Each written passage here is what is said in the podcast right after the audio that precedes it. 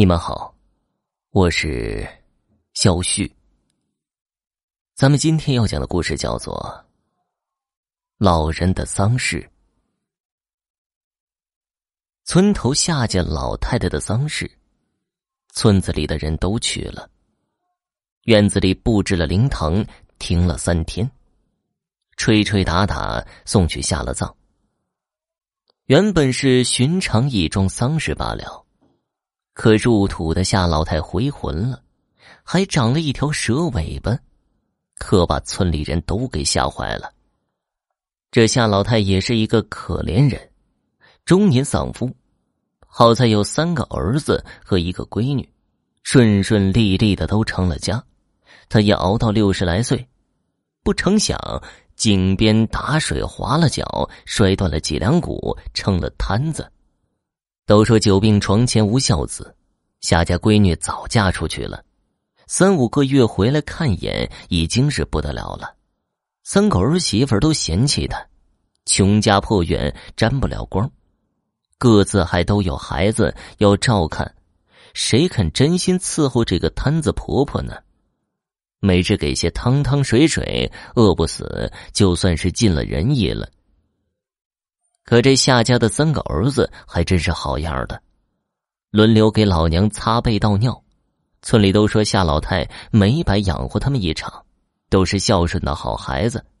夏老太一躺就是七八年，邻居去看他，他也不说话，闭着眼睛流眼泪，身上皮包骨头，冬天盖厚被，夏天盖条布单子，里面没穿衣裳，这也是没办法的事情。三个儿子粗手粗脚的，哪里能照顾的那么细致？村里和夏老太一个辈分的老人都叹气，说这也太遭罪了。因此，夏老太终于入了关，村里人也都跟着松了一口气，帮着夏家把丧事办了。那个时候天气冷了，夏老太里外穿上了十来件寿衣。当地讲究的是，老人寿衣件数越多，儿女越孝顺，家里越有福气。村里人都羡慕着呢。可是夏老太的头七还没过，村里就闹腾起来。开始的时候，夏家老三最小的儿子嚷嚷出来的。小孙子五岁多，夜里说啥也不肯在家里睡觉，说奶奶趴在房梁上看着他呢。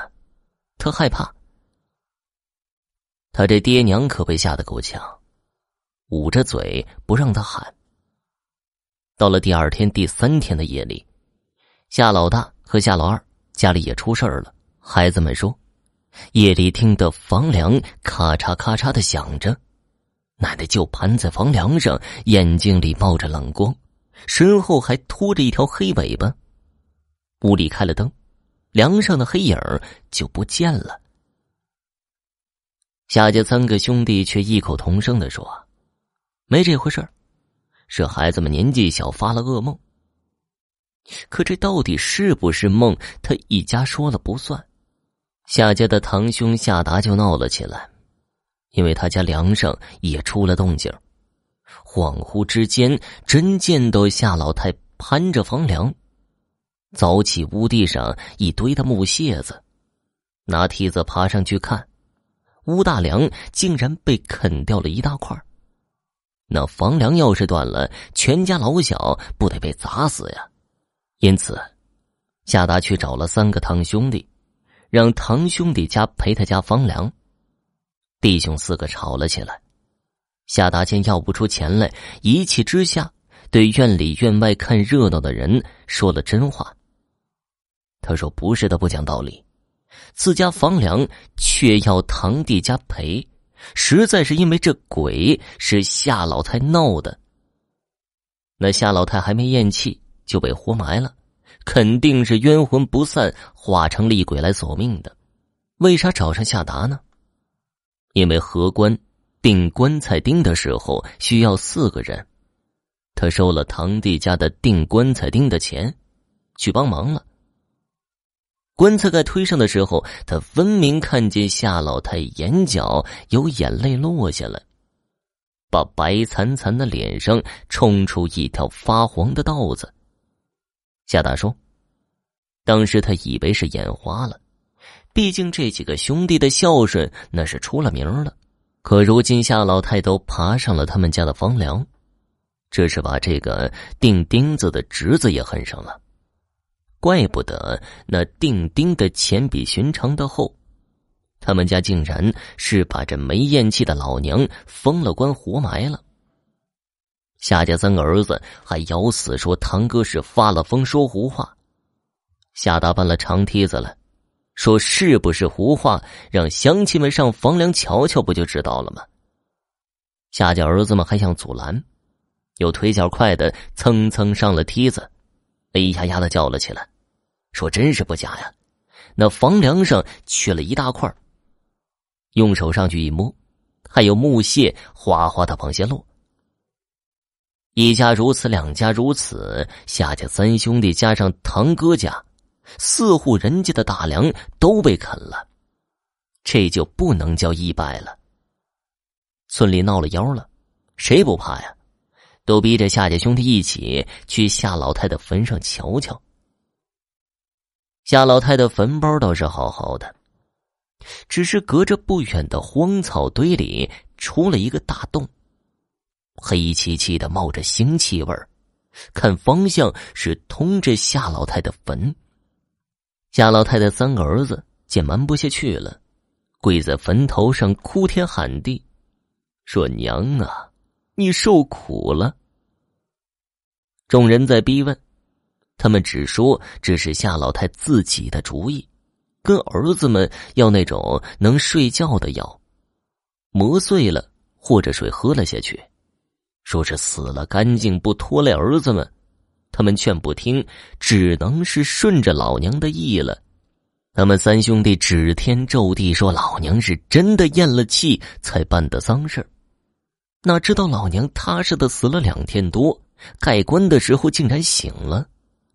至于老娘流泪的事儿，他们仨都说没看见。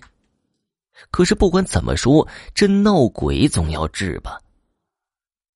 请了捉鬼捉妖的道士了，把坟挖开一看，这棺材里真的是空的，底下破了一个大洞，再往下挖，竟然是偌大的一个地穴，里面还有零碎的蛇蜕。道士说这叫蛇穿衣。那条蛇的道行还不够，不能化为人形。躲在地底下修炼，赶巧了，头顶上埋了一个活人。夏老太太身上不能动，两只手一直挠着棺材底，闹了大半夜才消停。